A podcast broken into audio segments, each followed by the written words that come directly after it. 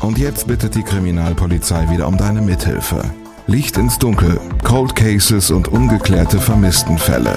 Ein Podcast der Podcastfabrik und Mike Mattis. Licht ins Dunkel. Cold Cases und ungeklärte Vermisstenfälle von hier. Einen wunderschönen guten Tag zusammen. Ganz, ganz herzlich willkommen zu Licht ins Dunkel. Wir sprechen über Cold Cases und wir sprechen über ungeklärte Vermisstenfälle. Ich bin Mike, Nachrichtenredakteur bei Radio Gütersloh und Radio Lippe und ich spreche mit Mordermittlerinnen und Mordermittlern über ihre ungelösten Fälle. Falls ihr also zum ersten Mal reinhört, schön, dass ihr euren Weg hierher gefunden habt und wenn ihr zu den Stammhörerinnen und Stammhörern gehört, dann bin ich sehr, sehr dankbar, dass ihr auch heute wieder mit dabei seid. Beim letzten Mal haben wir über den ungeklärten Mord an Setschkin Çalar gesprochen, aus Köln-Poll, um genau zu sein. Die 16-Jährige ist im Oktober 1991 auf ihrem Heimweg von der Arbeit von einem Unbekannten angegriffen, vergewaltigt und erwürgt worden. Über den Ermittlungsstand sprechen wir heute und zwar mit Markus Weber, dem Kriminalhauptkommissar, der die Mordkommission Çalar leitet. Bevor wir das tun, kurz noch ein paar Reaktionen von euch dazu. Da waren diesmal viele Nachrichten aus Köln mit dabei. Das liegt vermutlich auch daran, dass das Polizeipräsidium Köln über die sozialen Medien auf diese Episode aufmerksam gemacht hat und den Podcast auf der Sonderseite im Internet platziert hat. Ganz, ganz herzlichen Dank an dieser Stelle für die Unterstützung. Serhard schreibt, Hallo Mike, ich bin über die Polizei in Köln auf deinen Podcast aufmerksam geworden. Schön, dass es auch noch Podcasts gibt, in denen die Ermittler selbst zu Wort kommen und in denen nicht nur über die Ermittler gesprochen wird. Der Fall von Setchkin hat mich sehr berührt, damals schon. Meine Eltern haben meiner Schwester damals nach dem Mord monatelang verboten, alleine unterwegs zu sein. Mein Vater hat sie überall hingefahren und abgeholt. Einfach schlimm, dass dieser Fall immer noch nicht geklärt ist und dass der Mörder immer noch frei herumläuft. Mach weiter so, lieben Gruß, sehr hart. Ähnliches haben mir tatsächlich mehrere Kölnerinnen und Kölner geschrieben. Der Mord an Setschkin Çalar hat damals ganz offensichtlich eine komplette Metropole geschockt. Ekin schreibt, Hey Mike, vielen Dank für deinen Podcast über Setschkin Çalar und vielen Dank, dass du den Namen richtig aussprichst. Das hat mir gleich das Gefühl gegeben, dass er gut recherchiert ist. Dass Herr Weber selbst ein Interview gegeben hat, unterstreicht das nochmal. Ein schönes Wochenende wünsche ich dir, Ekin. Und von Eva kommt noch eine Frage. Viele Podcasts machen ja momentan Sommerpause. Wann machst du eine? Die Antwort ist ziemlich simpel, in diesem Jahr gar nicht. Also Licht ins Dunkel wird es durchgehend geben in diesem Sommer. Ich hatte das ja schon angekündigt, dass wir in zwei Wochen eine kleine Serie starten. Ich weiß gar nicht, ob ich das bei Insta erzählt habe oder auch hier im Podcast, wie auch immer. In zwei Wochen geht es hier bei Licht ins Dunkel um die Identify Me-Kampagne des Bundeskriminalamts in Zusammenarbeit mit den Niederlanden, Belgien und Interpol. Da wird uns Markus Weber dann übrigens wieder begegnen. Das vielleicht schon mal so als kleinen Teaser. Und weil wir uns eben in sieben Folgen mit den deutschen Fällen beschäftigen werden, arbeite ich halt in diesem Jahr durch. Die Pause fällt also aus. Und damit rein in den zweiten Teil zum Cold Case Setchkin Çalar. Der Mordfall Setchkin Çalar ist einer von vielen ungeklärten Fällen aus NRW, die von der BAO Cold Cases untersucht worden sind. Da hatten wir im Laufe dieses Podcasts schon drüber gesprochen. Dass dieser Fall zu den vielversprechenden Fällen gehört, liegt ganz offensichtlich auf der Hand, sonst hätten Polizei und Staatsanwaltschaft in Köln diesen Fall nicht nochmal komplett neu unter die Lupe genommen. Das liegt auch daran, dass es im Fall der 16-Jährigen eine DNA-Spur gibt, die die Polizei dem Mörder zuordnet. Konkret geht es hier um eine Blutspur. Wir haben beim letzten Mal ja schon drüber gesprochen. Was im Laufe der Zeit noch alles an Maßnahmen durchgeführt worden ist, das verrät uns Kriminalhauptkommissar Markus Weber. Der Tatort wird aufgenommen, Spuren werden gesichert.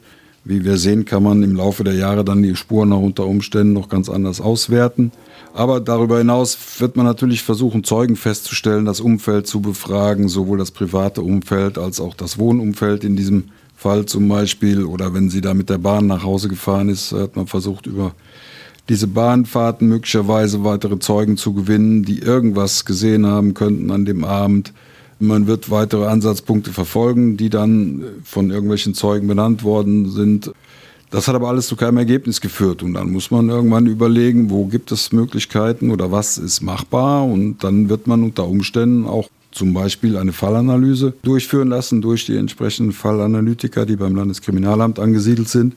Und wird dann, wenn das verwertbare Ergebnisse bringt, darauf dann wieder andere Maßnahmen stützen, wie zum Beispiel in diesem Fall eben die Reihenuntersuchung, weil die wahrscheinlichste Variante halt tatsächlich ist, dass der Täter hier aus äh, dem Bereich Poll oder sagen wir, dem engeren Bereich um den Tatort bzw. Wohnort des Opfers, die beiden Orte liegen ja sehr nah zusammen, stammt. Und dann haben wir die Möglichkeit, halt da alle Personen zu überprüfen, die in diesem Bereich damals auffällig waren. Ja.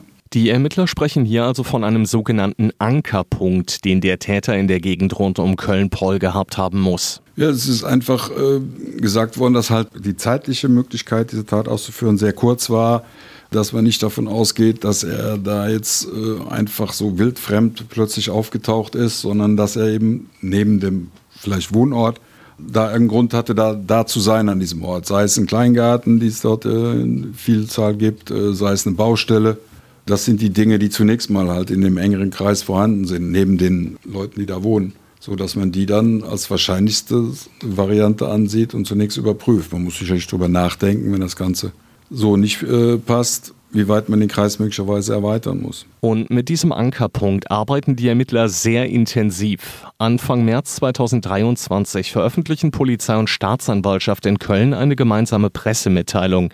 Darin kündigen sie neue Untersuchungen an. Konkret geht es hier um eine DNA-Reihenuntersuchung. Das Amtsgericht Köln hat für diesen Massengentest einen entsprechenden Beschluss erlassen. 355 Männer bekommen in diesem ersten Durchgang eine Einladung mit der Aufforderung zum Speicheltest. Dafür wird eine Grundschule in Köln-Poll vorbereitet. Die liegt in der Siegburger Straße. Das ist genau die Straße, in der 1991 der Supermarkt gewesen ist, in dem Seckin Çağlar ihre Ausbildung gemacht hat. Der Test ist erstmal freiwillig, eine Pflicht dort zu erscheinen gibt's für die 355 Männer also nicht. Zwei Termine werden dafür Mitte und Ende März 2023 angeboten. Die Auswahl passiert natürlich nach bestimmten Kriterien und nicht einfach zufällig. Es sind alles Männer, die zum Tatzeitpunkt 1991 zwischen 14 und 75 Jahre alt gewesen sind und die damals eben einen Bezug zum Stadtteil Poll hatten. Circa 300 sind, glaube ich, an den beiden Terminen, die wir äh, vorgegeben hatten, erschienen. Wir haben anschließend die Personen dann soweit aufgesucht oder nochmal kontaktiert, die nicht erschienen sind so dass wir mittlerweile fast alle dazu bewegen konnten, die Speichelproben abzugeben. Die Männer, die nicht persönlich zu einem dieser beiden Termine erscheinen, werden von der Polizei also nochmal angeschrieben. Gut, wir versuchen natürlich erstmal festzustellen, warum die nicht da waren. Es gibt ja, ne, solange wir keinen Kontakt zu den Leuten kriegen, wird es natürlich schwierig, das festzustellen. Zwischenzeitlich sind auch leider dann tatsächlich noch ein, zwei Personen verstorben. Ansonsten, wenn wir die Leute kontaktieren können, dann würden wir sie halt bitten und versuchen, mit ihnen zu reden, eine Speichelprobe abzugeben, also mitzumachen bei der Aktion quasi. Und das klappt dann auch in den meisten Fällen. Für die Männer, die jetzt nicht bei einem der beiden Testtage vor Ort gewesen sind, letztlich aber doch einem Speicheltest zustimmen, finden Nachtestungen statt, sagt Weber. Es kommt darauf an, ob es äh, machbar ist vom Aufwand her, dass unter Umständen äh, Teams von uns irgendwo hinfahren und diese Speichelproben selbst äh, nehmen und abholen oder ob es eben Sinn macht, andere Dienststellen äh, vor Ort zu bitten, äh, einfach diese Aufgabe für uns zu übernehmen. Man würde natürlich schon immer gucken, dass irgendwie Polizei dabei ist. Entweder kommen die Leute zu einer Polizeidienststelle, man versucht Termine zu vereinbaren vorher oder werden halt aufgesucht von der Polizei. Das äh, würden wir dann aber in Teilen auch sicherlich dann den Behörden überlassen, beziehungsweise man versucht natürlich auch wenn wir Dinge haben, die weiter weg zu erledigen sind, vorher die Termine klar zu machen, damit da nicht umsonst Arbeit geleistet wird oder die Kollegen dann drei, vier Mal irgendwo hinfahren müssen, um überhaupt jemand äh, anzutreffen oder zu kontaktieren. Das ist zum Beispiel immer dann der Fall, wenn die eingeladenen Männer nach Bayern oder nach Sachsen gezogen sind, um jetzt einfach mal ein Beispiel zu nennen. Die Ergebnisse dieser Nachtestungen stehen momentan noch aus. Die Testergebnisse der beiden Massengentests, die im März gelaufen sind, die liegen mittlerweile vor. Sie sind durch die Bank negativ, melden mehrere Medien übereinstimmend am 10. und am 11. Juli 2023. Das hat mir gestern die Polizei in Köln telefonisch dann auch nochmal bestätigt. Demnach weigern sich acht Männer nach wie vor eine Speichelprobe abzugeben. Wenn sie sich weigern, dann muss man überprüfen, warum weigern die sich. Gibt es möglicherweise Gründe in der Person oder in den Umständen, die es rechtfertigen, äh, entsprechende weitere Schritte einzuleiten, sprich einen Beschluss zu beantragen und dann diese Speichelprobe eben durchzusetzen. Das aber nur in der Weigerung alleine werden diese Gründe da nicht ausreichen, um einen Beschluss zu bekommen, nur weil sich jemand weigert. Da müssen schon noch andere äh, Ansatzpunkte dazukommen. Das heißt aber konkret, diese acht Männer werden jetzt von der Polizei erstmal genauer ins Visier genommen und gegebenenfalls wird es dann eben eine richterliche Anordnung geben, dass diese Männer, sollte sich da ein Verdacht finden lassen, eben eine Speichelprobe abgeben müssen. Dieser Massengentest, der da in den letzten Monaten durchgeführt worden ist, hat übrigens nichts mit der DNA-Untersuchung aus dem Jahr 2000 zu tun. Da gibt es deutliche Unterschiede, sagt Weber. Ja, also es ist so, dass damals äh, sicherlich mit Blutgruppen gearbeitet wurde. Man hatte ja damals schon eine, eine Spur entsprechend gefunden am Tatort. Aber es lässt sich halt mit Blutgruppen nur eine bestimmte Anzahl von Personen ausschließen oder eben in den engeren Kreis mit einbeziehen. Aber man kann keine einzelne Person anhand einer Blutgruppe identifizieren. Sicherlich gab es damals auch andere Spuren, die mit überprüft worden sind. Aber durch die Weiterentwicklung der insbesondere DNA-Methodik haben wir natürlich heutzutage die Möglichkeit, die Spur so weit zu individualisieren, dass wir sie einer einzelnen Person zuordnen können. Und diese Person gilt es jetzt zu finden und daher eben die neuerliche Überprüfung aller Personen, die damals in einem bestimmten Pool schon erfasst worden sind. Heißt auch, damals bei der ersten Untersuchung im Jahr 2000 ist eine ganz andere Personengruppe unter die Lupe genommen worden als heute im Jahr 2023. Also dieser Speicheltest ist kein, es ist keine Reihenuntersuchung, hat nichts mit der Tat zu tun, ist eine ganz andere Geschichte. Damals, es waren einfach die Anfänge der DNA-Analysedatei und damals sind alle Straftäter überprüft worden, ob sie die Voraussetzungen, beziehungsweise noch angeschrieben worden, ob sie freiwillig bereit wären, sich in der Datei speichern zu lassen. Ja. Man hat dann bei denen, bei denen die Voraussetzungen erfüllt waren, auch entsprechend Beschlüsse beantragt über das Gericht und hat sie auch dazu gezwungen, diese Speichelproben abzugeben. Aber es ist völlig anderes, weil das tatsächlich Straftäter betroffen hat. Die ganze Aktion, das waren nur Straftäter, die davon ja betroffen waren. Während wir jetzt natürlich einfach danach gehen, wer hat damals da gewohnt, wer hat eine Beziehung zu dem Tatort gehabt. Und damit haben wir ja völlig unschuldige Leute, um so zu formulieren, die wir jetzt bitten, eine Speichelprobe abzugeben, die das auch freiwillig machen müssen. Also wir können zunächst mal keinen zwingen, eine Speichelprobe abzugeben. Und der große Unterschied ist halt, dass man damals, wie gesagt, nur Straftäter erfasst hat und jetzt Leute, die überhaupt straftatmäßig gar nicht erfasst oder aufgefallen sind. Die Vorbereitungen für den Massengentest im Jahr 2023 waren jedenfalls nicht mal eben gemacht. Die Ermittler haben dafür einiges an Zeit gebraucht, bis feststand, wer denn überhaupt zum Test vorgeladen wird. Das ist halt auch die Schwierigkeit in den Fällen heutzutage, in, in solchen Fällen zumindest. Die Daten von damals sind vorhanden, sie sind aber unter Umständen in einer schwierigen Qualität vorhanden. Angefangen von Papier, auf dem Teile nicht lesbar sind die ganzen Daten müssen überprüft werden, nochmal genauer äh, geguckt werden. Haben wir wirklich die Personen oder gibt es nur Vornamen, Nachnamen ohne Geburtsdatum? Alle diese Dinge haben wir in der Vorbereitung zur Aktion aufgearbeitet und das mündet dann eben letztendlich in der Speichelprobenaktion, in der allerdings bislang auch nur ein Teil der Personen vorgeladen wurde, nämlich die Personen, die tatsächlich auch noch in der näheren Umgebung wohnen, weil es einfach schwierig ist für Leute aus München, wenn man jetzt dahin verzogen ist, dann einfach zu einer Speichelprobe anzureisen.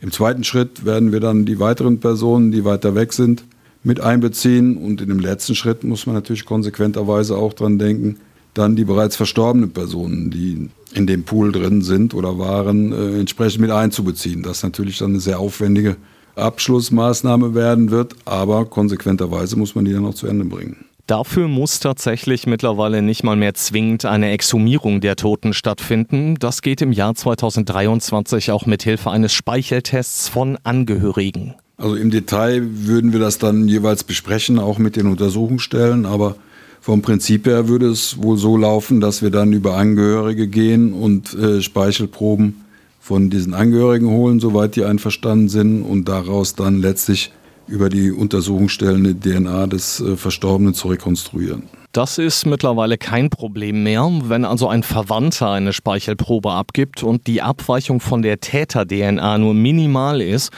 dann können die Ermittlerinnen und Ermittler sagen, dass es sich vermutlich um einen sehr nahen Angehörigen des Getesteten handelt. Und das ist früher ebenso nicht möglich gewesen. Da musste die Polizei den Toten tatsächlich exhumieren und hoffen, dass da eben noch genug DNA-fähiges Material vorhanden ist, um ein komplettes DNA-Profil daraus zu erstellen. Sollte es dazu kommen, dass auch die Nachtestungsergebnisse negativ ausfallen, könnte der Mordkommission Charlar noch eine ganze Menge Arbeit bevorstehen. Im weiteren Verlauf wird es natürlich noch lange dauern. Wenn wir bis zum Ende gehen müssen, um alle Personen, dann reden wir von über 1000 Personen insgesamt, zu erfassen, dann kann es aufwendig und langwierig werden, insbesondere weil dann unter Umständen auch bereits verstorbene Personen soweit machbar in irgendeiner Form überprüft werden müssen. Klar ist aber auch, dass jederzeit ein Treffer dabei sein könnte und auch die besagte Ähnlichkeit könnte die Ermittler deutlich näher an die Lösung des Falls heranbringen. Fast gleichzeitig mit den Speicheltests, die im März 2023 stattfinden, starten die Ermittler der Polizei auch die Swing Card Aktion. Da haben wir ja beim letzten Mal drüber gesprochen. Und sie geht aktiv an die Öffentlichkeit. Sehr wirksam und auch aus meiner Sicht zumindest äh, gerade im Bereich Cold Case durchaus äh, notwendig ist auch. Wir müssen einfach diese Fälle wieder ins Bewusstsein der Leute bringen und den Leuten klar machen, dass die Fälle eben nicht beiseite gelegt werden, nicht ad acta gelegt werden, dass wieder gearbeitet wird und auch neben den Angehörigen, für die das natürlich ein sehr wichtiges äh, Detail ist, dass die Polizei weiter an diesen Dingen arbeitet, auch dem Täter klar machen durch die Öffentlichkeitsarbeit, äh, dass wir weiter dranbleiben und ihm hier und da auf den Fersen sind und wie ich immer sage, es auch die Möglichkeit gibt, dem Täter uns zuvorzukommen. Er kann gerne hier vorbeikommen und sich auch stellen in dem einen oder anderen Fall. Bei der Öffentlichkeitsarbeit, die im März 2023 im Cold Case Charlar anläuft, beziehen die Ermittler auch den Bruder von Setschkin mit ein. Er steht den Medienvertreterinnen und Medienvertretern Rede und Antwort und gibt so eben nochmal einen persönlicheren Blick auf den Mord an seiner Schwester. Ja, es ist natürlich zum einen, wie eben schon erwähnt, für die Angehörigen sehr wichtig, dass die Polizei überhaupt an den Dingen wieder arbeitet.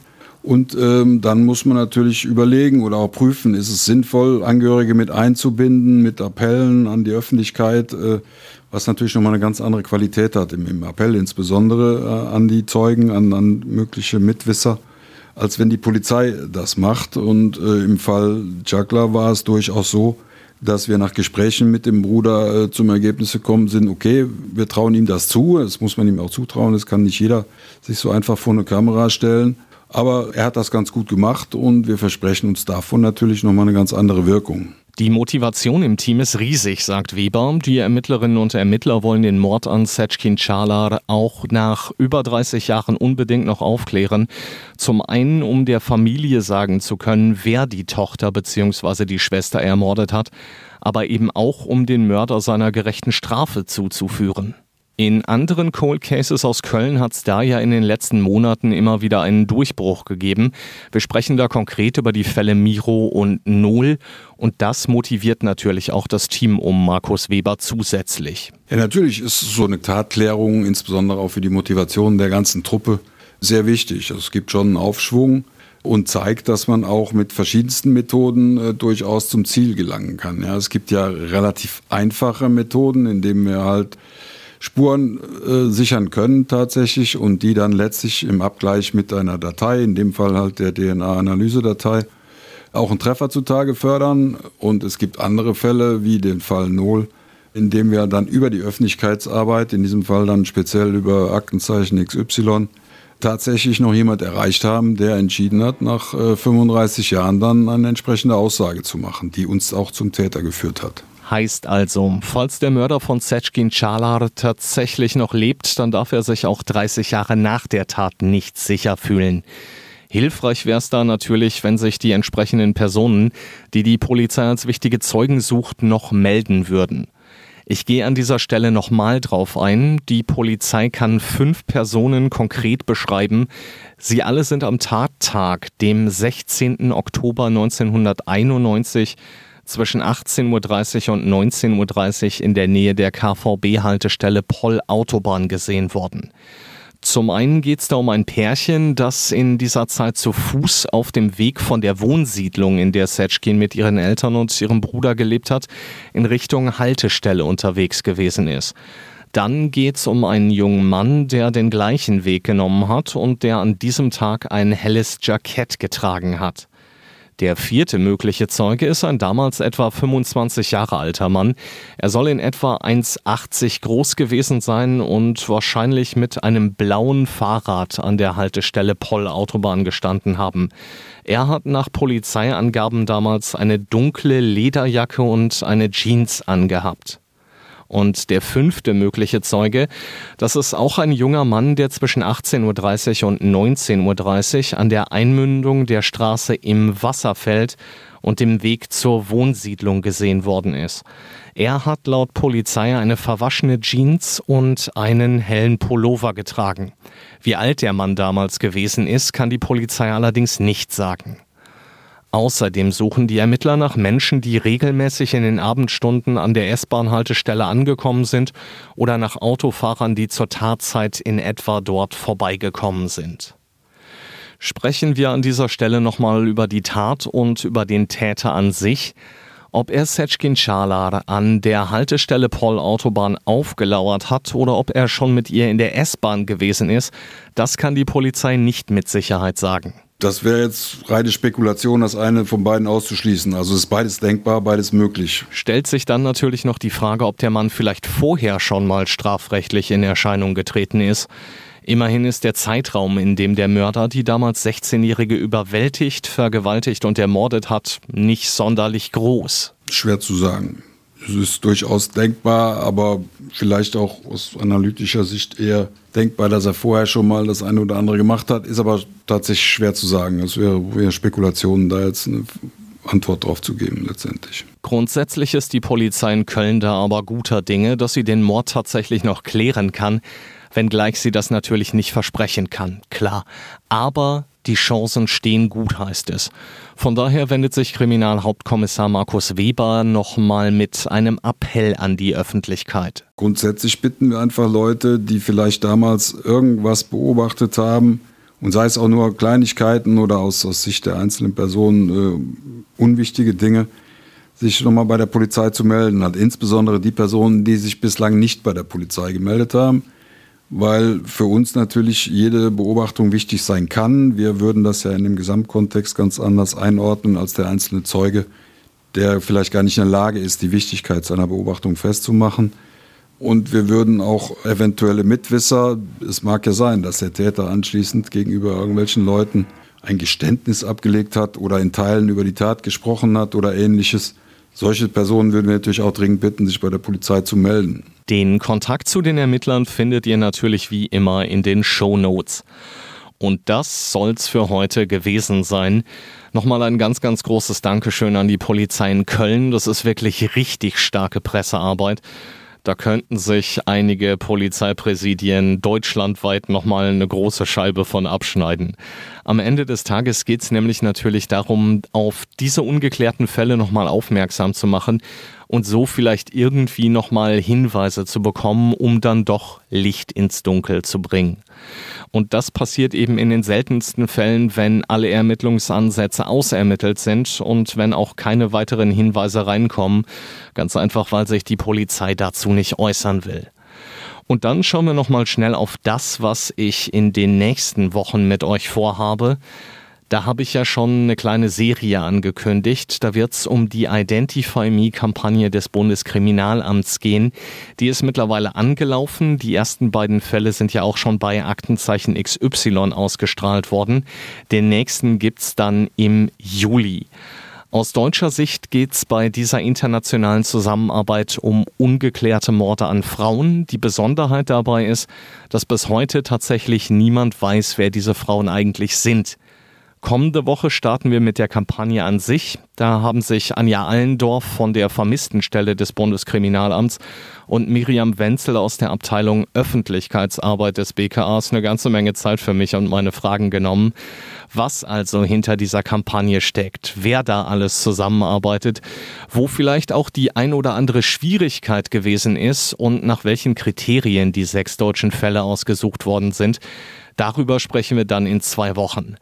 Danach gehen wir dann die einzelnen Fälle wirklich konkret durch und sprechen, so es denn klappt, mit allen zuständigen Polizeidienststellen oder Staatsanwaltschaften über die Frauenmorde.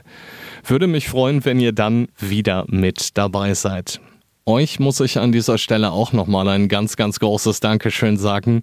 Ich habe in der letzten Woche einen, ja, ich sag mal, anonymen Hinweis gekriegt das Licht ins Dunkel wieder in den Top 50 der deutschen True Crime Podcast Charts zu finden war. Kommt wohl in letzter Zeit häufiger vor, habe ich mir sagen lassen.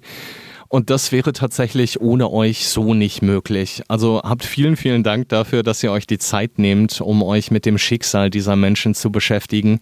Und natürlich auch vielen, vielen Dank für euer Interesse an diesem Podcast-Format und an meiner Arbeit. Habt ein paar wunderbare Sommertage, bleibt sicher und gesund, ihr Lieben, und wenn ihr mögt, dann hören wir uns in zwei Wochen wieder. Bis dahin, alles, alles Gute. Glück auf. Licht ins Dunkel. Cold Cases und ungeklärte Vermisstenfälle von hier. Eine Produktion von Mike Mattis und der Podcastfabrik.